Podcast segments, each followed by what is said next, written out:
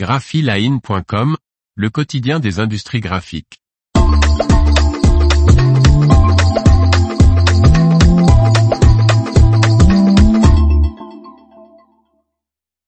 La bouteille d'Actimel se dévait de son étiquette pour mieux se recycler.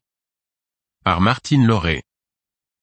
Danone supprime l'étiquette de son shot concentré Actimel pour réduire l'utilisation du plastique et rendre cette bouteille presque entièrement recyclable.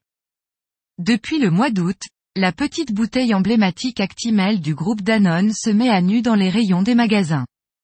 Fini l'étiquette en polyéthylène terephthalate, PET, qui entoure la bouteille souple, place à un contenant où le nom de la marque, les vitamines et les allergènes sont inscrits directement par embossage.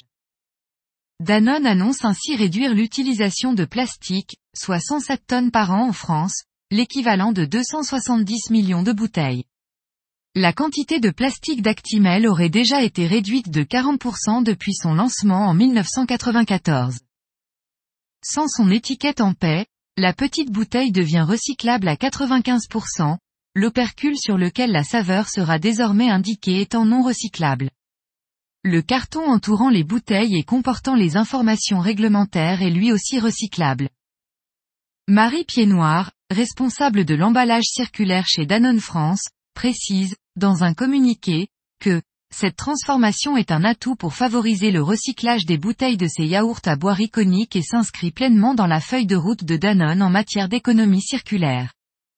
Ce projet fait également écho à toutes les initiatives en cours pour répondre aux objectifs de 100% recyclable, compostable ou réemployable.